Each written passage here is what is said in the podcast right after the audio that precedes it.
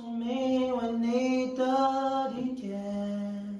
随便让你带我。嗨，大家好，我是郑可强。你现在收听的是华冈广播电台 FM 八八点五，记得去接声收听我的新歌。想知道韩国文化的特别之处吗？想借由韩剧来讨论韩国社会文化吗？一块聊韩国，带你一块认识韩国。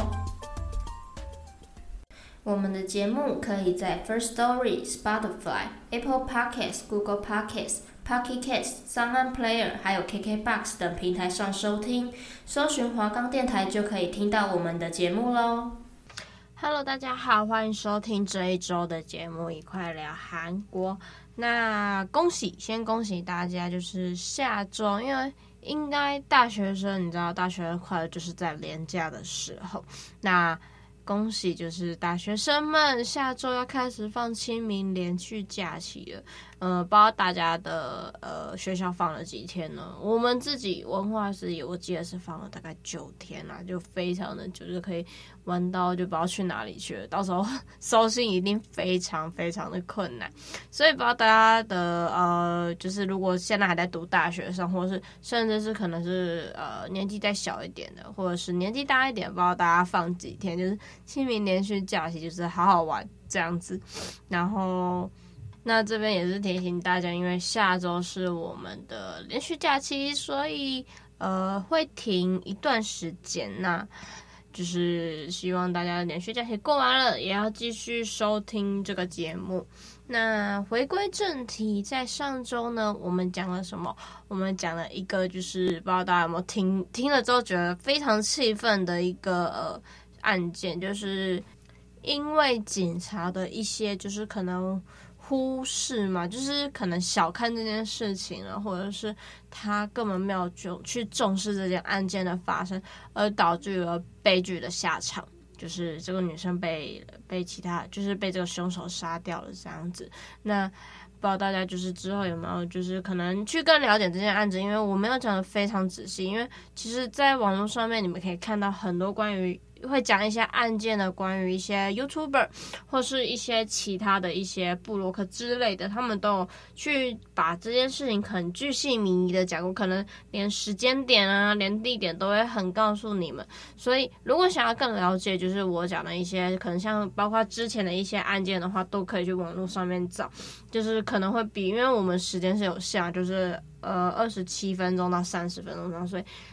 比较没有这个机会跟大家分享的那么仔细。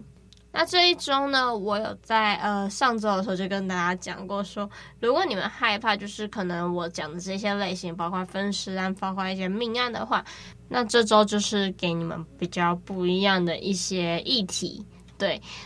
那首先呢，就不知道大家有没有看过这一部剧？其实这一部剧在。前年应该算前年出的，然后它的类型哦，我真的是可以比喻成台湾的八点档。我自己觉得啦，就是非常的就是有点像荒谬嘛，也不是荒谬，就是很狗血的剧情，对，就是很非常狗血剧情。然后变成是说，就是我记得那时候出来的时候，然后很多人都会开始在猜测，诶。下一集会发生什么事情，或者是哎这边的人事物会发生什么样的事情？就是里面剧情都非常的很像 台湾的趴虾，可以吧？这样子比喻应该是 OK 的吧？就是很像台湾的八点档啊。那其实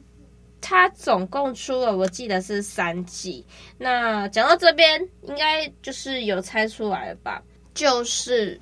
韩国在前年出了一部剧，叫做《上流战争》，应该蛮多人看过了吧？它就是它的，它其实就是也可以加顶楼啦，对，因为它就它的那个英文名字叫 Penthouse，就是顶楼。那其实呢，呃，它基本上就是在讲，呃，应该是说一群住在呃一个韩国就是非常有钱的一个地方。然后他记得叫，我记得好像叫赫拉皇宫吧，就是许多有钱人就是都住在那边，应该是说可能像台台北就是信义区部分，可能搞不好比信义区更贵吧，我不知道，反正就是这种富豪区啊之类的。那它主要是在讲什么呢？它主要是在讲说，哎、一群就是财阀出身的一些人啊，然后他其实，呃，另外一个女主人，因为其实有非常多，应该算说一个家庭一个家庭一个家庭这样子。那其中一个家庭呢，他是从。比较呃，应该是说平民小卒，然后甚至是可能没有那么有钱，然后一路一路这样上来，变到呃变到财阀这样子，就应该算是一个财阀争斗的过程。如果要简单来讲的话，那我先介绍里面的一些人物好了，先简单介绍就好。那其实呢，这里面主要的呃三间人家，就是呃第一个就是呃沈秀莲，就是应该。就是我先讲他具体的名字，就讲，就反正他就是一个非常有名呃有钱的一个家族，然后呢，他其实非常的呃，就是看起来外外表然后优雅这样子，就是非常优雅然后又高尚的一个女生，但其实呢，呃，她有一些不为人知的秘密，就是他之前是就是为了要追爱啊，然后就就解除婚约啊，然后选择爱情，可是之后。就是有一些小，就是反正就那个狗血剧情又出来，就是可能有一个小孩啊，或是怎样的，差不多是这样。那另外一个主角是千瑞珍，那他就是含着金汤匙出生，然后非常的华丽，你就看她的外表就可以，她是一个非常就是有点像女强人那种，就是很能干的那种女生。那她其实跟刚刚我讲那个沈秀妍，她其实是一个竞争关系，然后她就觉得她自己就是。应该是以自己为中心，她觉得男生呢都是应该要在她身边转这样子，她觉得属于她的东西都要是他的，就是应该是他自己的，就不管是怎样，他就要弄到手这样子。那我刚才有讲过说，这一群财阀的呃一个对比角色呢，就是我接下来讲，他是吴允熙，那他其实就是一个非常平民小卒，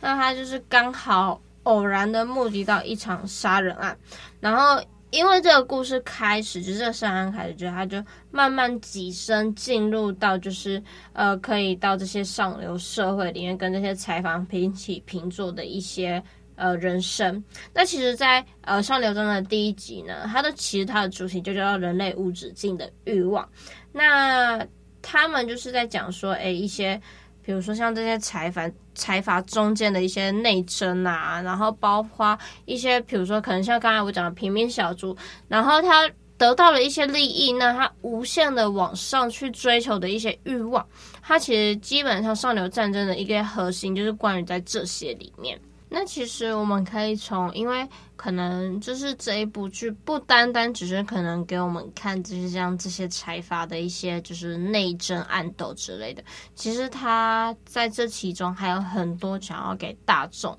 就是不管是给韩国的人民啊，或者是我觉得有看这部剧的都可以有一些形式，因为我们毕竟是呃对在讲社会，就是韩国的一些社会文化议题啊，对，所以我一下呢，我觉得跟大家带来，其实这部剧想要告诉大家一个什么样的内容，那第一个呢，最明显就是我刚才讲的，韩国其实有呃比较重的贫富差距。我们可以看到，就是像呃我刚刚讲的沈秀莲啊，然后包括它里面的一个主角叫做朱丹泰，然后包括就是他呃其他的像千书珍啊，或是一些何允哲，这些其实都是呃他们是。就有权有权有势的人，那就跟我刚刚讲，他其实跟相比之下，就是像跟着一个女儿啊，单亲妈妈，然后到处带着他女儿讨生活，其实是一个非常就是非常大的对比。然后再加上在第一集有出现一个孤儿，然后他叫明雪，其实就是应该是说他们借由这些角色去表达出，哎，你在你在韩国就是。应该说不是，不只是在韩国，你在台湾，或者说你在世界各地，就会变成好像就是，诶，你有钱你就你有钱就无罪，然后你没钱就有罪。因为像在剧情里面有关于一些，比如说像是呃他们被关啊，这些有钱人被关，可是他们可以。靠着就是可能付钱啊、走后门啊，然后这些方式去把自己的一些罪达到无罪的部分。其实我觉得非常非常多的韩国戏剧很喜欢拍这些东西，包括我们不用讲别的，我们光讲我之前讲的少年犯，不是其中有一个案件是关于是说，呃，考题泄露的部分。那其实你就可以非常清楚去看到是说，你看、哦、这些人，他们都会去找一些背后有权有势的人。但你有没有想过，那其实？呃，像那些没有钱的人，难道就是不配得到任何的东西啊？我不是说就是这个泄题是对的，只是我单单只是说，如果这件事情单纯只是比如说一个好处的话，那你都是那些有权有势的人拿到，那没钱的人难道就不配拿到这些东西吗？或者说，我们可以看到很多的剧情都会有一些，比如说是像说，呃，可以付钱啊，或是。可就是你可以看到很多就是可以用钱解决了事的东西，所以很多韩国戏剧我觉得非常多都会喜欢用这种贫富差距，或是去讲述一堆的财阀有钱人去呃如何去呃从可能看到他们报应啊，或者是得到一些恶报之类的。再来第二个是什么？第二个呢是他们的房产阶级其实蛮重的，就是呃我们说的房产阶级其实不单单只是。呃，比如说地段，就比如说新义区，或者也不单单只是房价，而且它其实衍生出来的范围还。包括就是比如说收入的差异呀、啊，或是教育的费用和子女的学历，其实这些呢都会影响到我们在这个社会的一些地位。那我刚刚在说，他们其实这些财阀住的都是在江南区，江南区其实就是在韩国算是一个核心地带。那他们住在这里的一个赫拉皇宫里面呢，那它其实跟在剧里它对比的是，呃，我刚才说的就是。这一个单亲母女，他们是保，反而是住在一个保松村，就是应该算一个乡下吧。那其实呃，很多人都会说江南是呃韩国就是有钱人在做，就是有点像富人区，就是不是那个女生富人，是有钱的那个富人区。那其实有一首歌。不知道大家有没有听过这个非常红，那首歌里面其实就是有偷偷在讲这件事情，就是呃赛就是跳那个江南江南大师那一个，他其实就有他的里面那一首江南 style，就是有在说就是这一个区域里面的一些奢靡的生活，那其实就是剧里的对比，就是他在保送区是一个非常落后的区域嘛，那除非他今天刚好独耕了，不然其实就是我们讲的可能。就富者越越有钱，然后穷者越穷，这样子就是应该就是这样的房产阶级制度。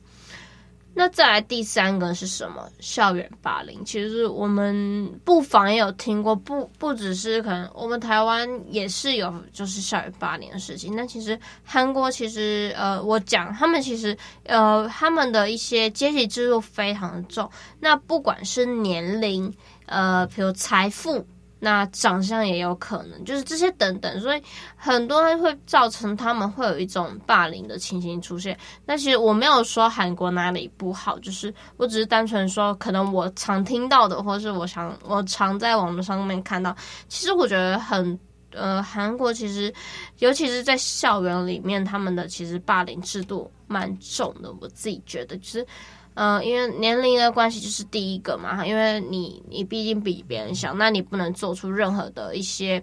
呃一些反抗或是什么的。那比如说像呃像长相，就是我们常常会看到，就是比如说长得比较丑，像之前一个女神降临的那个，就是对啊，她就是比较丑，然后就会被一些可能。在学校里面长得比较好看的人被霸凌，那还有一些比如说有钱人就是去排挤穷人家，然后你就是穷人家的小孩之类的。那其实，在剧里面呢，像呃明雪啊，就是那个孤儿，跟裴罗呢，就是那个乌云熙，那个他们那个单亲母女的小孩，跟刘真宁，刘真宁就是因为他其实他不算是原本不算是一个有钱人家，只是因为他去帮那个有钱人家。他爸爸去帮那个有钱人家，就是去顶罪，所以那个有钱人家就是答应说，哎呀，给他一笔钱怎样的，然后他就进而成为了呃有钱人家这样子。所以刘真妮也被霸凌过。那其实我们都可以看到，就是可能我们都知道，可能有些人都会觉得，你霸凌也不是这样。那其实霸凌包括非常的，而且这些霸凌者会变得越来越严重。就是从一开始可能只是说，哎。你长得丑，或者你是猪这样子，然后可能孤立他。可是到最后，你可以从剧里面看到他会丢垃圾啊，甚至有一幕就是裴罗娜，就是那个单亲母女的那个女儿，她直接被倒油漆之类的。那还有什么强迫人家吃东西之类的，所以。你应该去怪他们吗？但不是，其实这其实小孩可能本身有问题，但是其实呃，大人的一些教育啊，教育的态度，他们去轻忽，包括一些，应该从剧里面看到，就有些他们甚至会教小孩如何去欺负人。对，你就就是你其实都知道，这些都是会造就后来小孩去成为一些这些校园暴力的一些加害者。那再来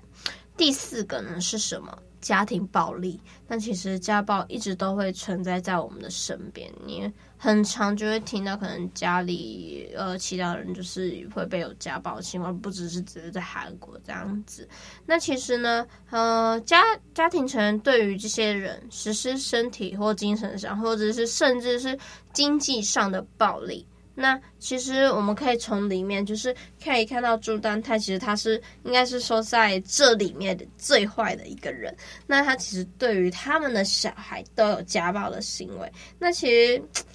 你好听一点，我觉得很多这其实就是一个呃界限的问题，就是可能你今天教一个小孩，你可能好听，就是有没有失手是一个非常呃重要的事情啊，就是每个人的定义不一样，有些人可能觉得哎。诶这只是单纯就是，哎，我在教导他。可是有些人就会觉得，哎，我这是在就是家庭暴力他这样子。那其实我们可以在剧里面看到朱丹，他其实在对于教导他们家小孩功课这个部分，那他们都会就是如果考不好，就会把他们带去小房间之类的。那其实我们讲好听一点，一定就是教育他们嘛。但是实际上，他就是暴力殴打他们。那再来呢，另外一个女生千书珍，她是。不断的对于他自己的小孩进行精神虐待和情绪勒索的部分，因为我们应该是说希望大家以后不要成为这种呃家长，对，就是包括我自己也是哦，就是可能就是为什么说精神虐待这些呢？因为像剧里面就是他妈妈一直希望说，诶，我我，因为他妈妈自己其实呃不太会唱歌，那他自己是非常喜欢，因为他们其实那一。部剧就是都在都在唱声乐，那其实他就一直想要希望他女儿也成为一个非常优秀的声乐家，那就一直把他自己的梦想去寄托在女儿身上，那一直去强迫他，就是可以去唱到非常多的非常厉害啊，或者是多好多好之类的。那其实，呃，他很长就是因为那个。单亲家庭那个女生，她其实唱的非常好，而且歌唱实力非常好，所以她经常会拿，就是我们很常看到这个谁谁谁比你好啊，你就是比不过他这样子去贬低她的能力。那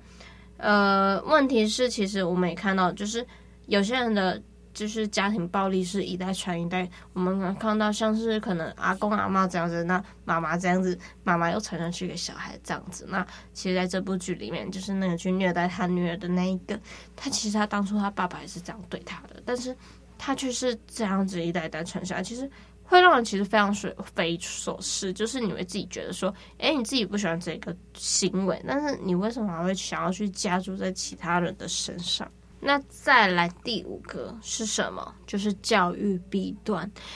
呃，教育弊端，大家当然也知道，就是只要你在今天有钱，其实应该是说有一句话叫做“有钱可以使鬼推磨”嘛。但有钱是万能啊，但没钱也是万万不能。那其实呃，韩国呃，其实不单单他们只是像可能我们像。因为韩国的他们的学习制度比较跟我们不一样，我们可能就是哎，你今天考试哎成绩上，那你就上了这样子。但是其实韩国不是，他们的呃升学的一些管道不只是只是学业上的成绩，然后还有一些比如说像是履历管理啊，跟奉献活动，可能就类似像我们一些呃要出去可能帮忙扫地，类似那种我猜啦，应该是那一种的。那呃像是他们还会甚至是以。那个术科分数为重，如果你今天是读一，就是类似我们这种高工这样子，那他们为了要让自己的小孩的成绩可以呃赢过别人，他们就会请非法的私人课外辅导啊，或者是可能甚至是像我像之前少年法庭也有发生出来的事情，就是付钱去让那个就是这些考试题卷，然后先获得，就是先看到题目啦，就类似像之前少年法庭那个谢案的那一个嘛，就是差不多。那还有就是，比如说老师的自由行政，有些人会可能就会去跟老师打好关系啊。诶，拜托老师，你给我的小孩呃多一点的分数，或是怎样的。那还有像一些滥用职权，因为我记得千书的那时候好像是呃他们那个。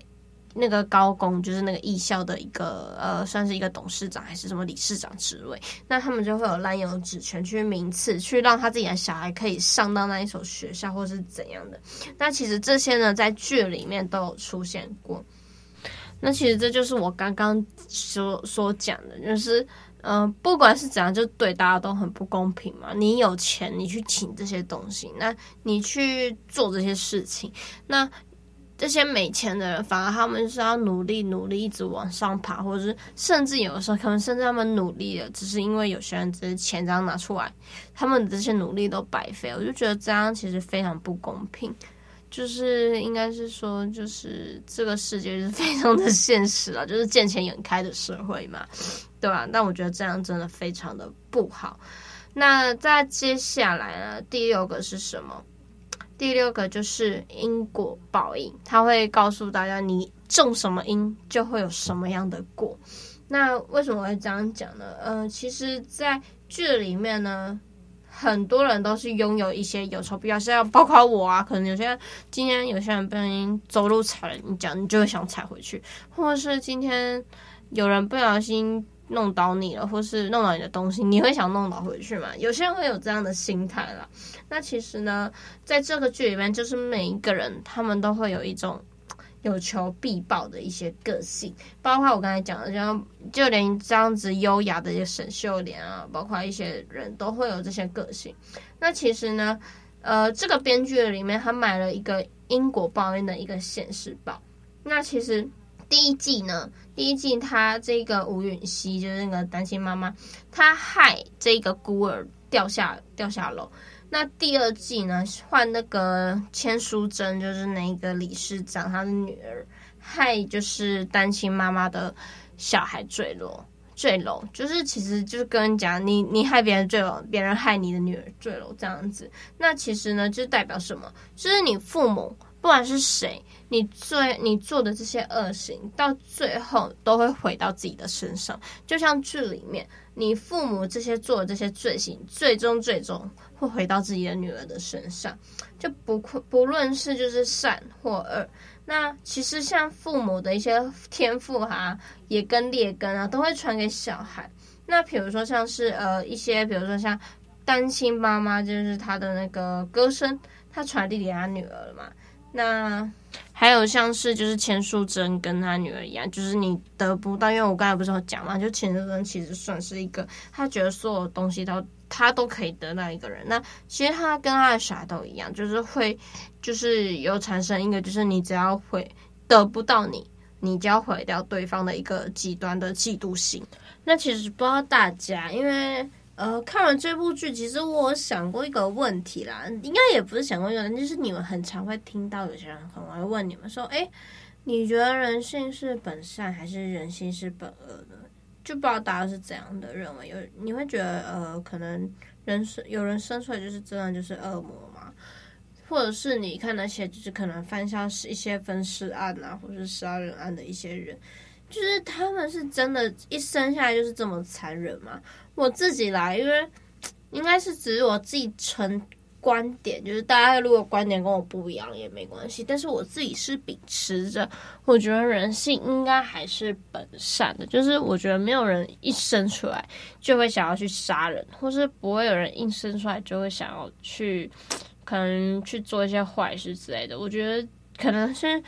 后来的家庭造成的原因会比较大。所以我不知道大家是这样觉得啦，因为其实这部剧就是真的，就是很多人做了一些坏事，或者是也也有可能也是被利益啊，像他们也是原本可能也是都是好的人，但是他们是被利益所去，呃，就是变成这样子的，所以大家可以好好去想一下这一个问题啦，对吧？那呃，应该是说，如果不知道大家就是。那其实以上就是我对于这部剧的一些呃，跟大家分享的一些这部剧带来给大家的一些省思啊，或是一些观点。那呃，不知道如果大家看了，就是有没有发现这些就是编剧所带来的一些小小小小的一些提醒呢？那其实呢，编剧也有只讲一句话，就包括我刚才讲的“人性是本善还本恶”的东西。编剧金顺玉呢，他曾经就有讲过一句话啦。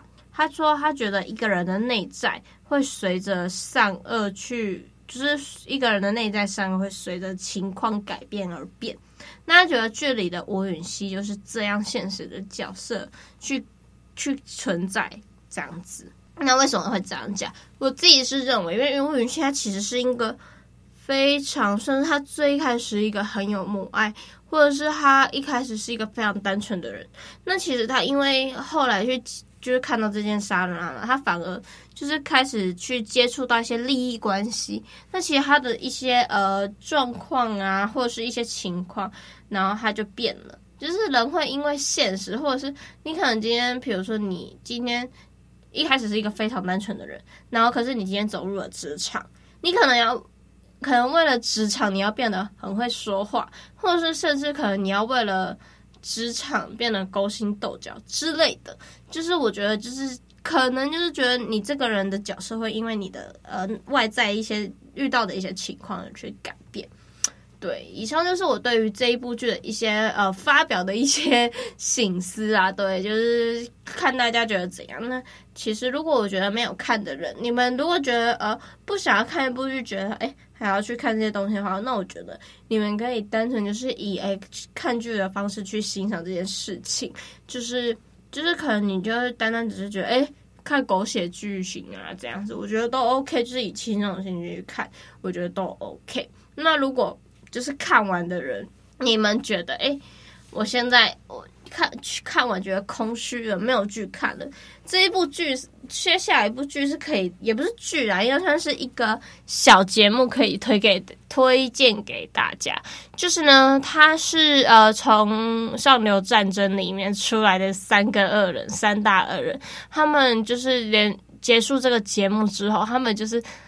呃，节目组有去帮他们去弄了一个小房子，然后这个房子原本很破旧啊，然后他们就在那边开始了一些呃一些生活，然后他们会邀请就是可能在上流战争有出现的一些嘉宾，就是演员，然后或者是他会找就是他们三个的共同朋友。然后一起来就是呃，可能住个一天呐、或是一起生活这样子，就是我觉得呃还蛮有趣的。因为其实在这部剧，就是我有讲过，每一个人都好像都是这部剧里面的人都没有很好嘛。但是呃，他在这里面呢，就是他们每一个人都变得就是自己的样子了，就是原本自己的样子。然后你就会觉得，诶